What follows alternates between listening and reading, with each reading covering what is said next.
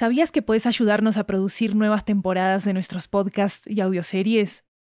En Estudio 80 ya tenemos a la venta una nueva serie de audiolibros que están basados en nuestros podcasts y que fueron producidos de manera totalmente independiente por nosotros. Tenemos audiolibros de muchos géneros, comedia romántica, terror, crímenes reales, comunicación y lingüística, comida, estilo de vida, historias de migración y mucho más. Varios de ellos están disponibles en español, inglés, italiano y francés. Conoce nuestro catálogo en 80estudio.com, diagonal audiobooks, y encontrá los títulos en libro.fm, Apple Books, Google Play, Storytel, BookBeat y en tu aplicación de audiolibros favorita. Muchas gracias por tu apoyo.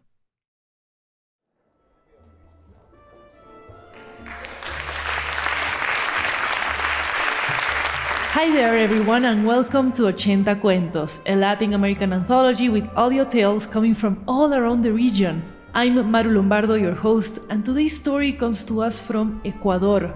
It's about taking care of one another and reaching the summit of a grieving process. Here goes The Summit, created by Ro Ortega Vásquez.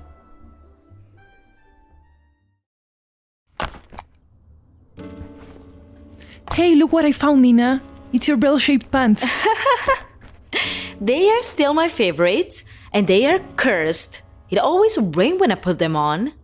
Look, Nanya, your guitar songbook. Okay, let me look at that. Um. Provócame, mujer, provócame, provócame. A ver, atrévete, provócame. A mí, acércate, provócame. Aquí, de piel a piel. Very good morning, listeners.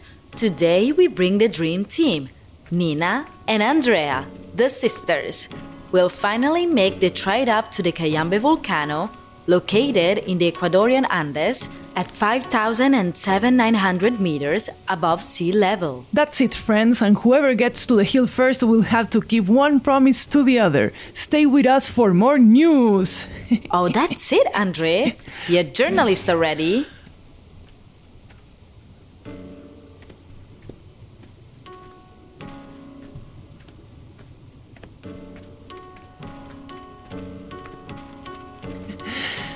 Come on, Yanya. we won't catch the sunrise if you keep up with that pace. Andre, I swear I'm doing my best, but it's hard to keep up with you. You never keep in mind the rhythm of who's beside you. I'm sorry. You're right. Always walking in my own path. You wanna go first?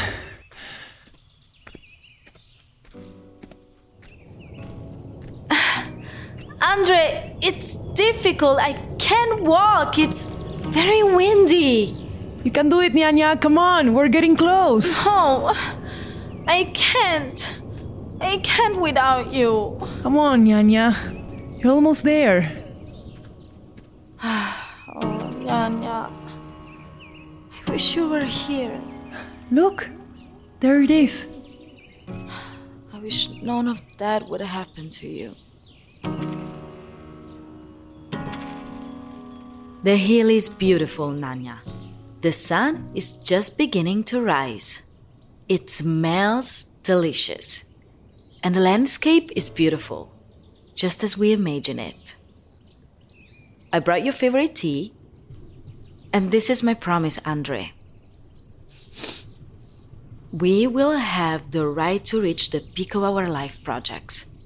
We will not have them snatched along the way by the mere fact of being women.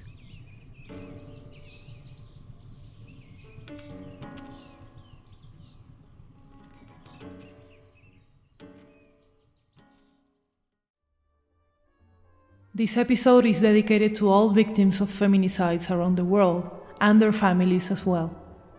If you enjoyed this episode, don't forget to leave us a review on Spotify and Apple Podcast or wherever you listen to your shows.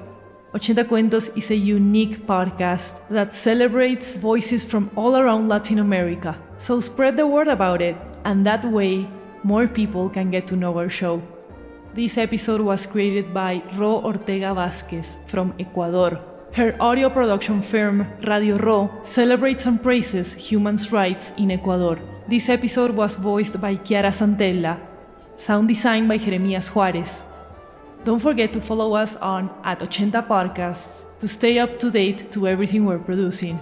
I'm Maru Lombardo. This is Ochenta Cuentos. Thank you for coming, and of course, thanks for listening.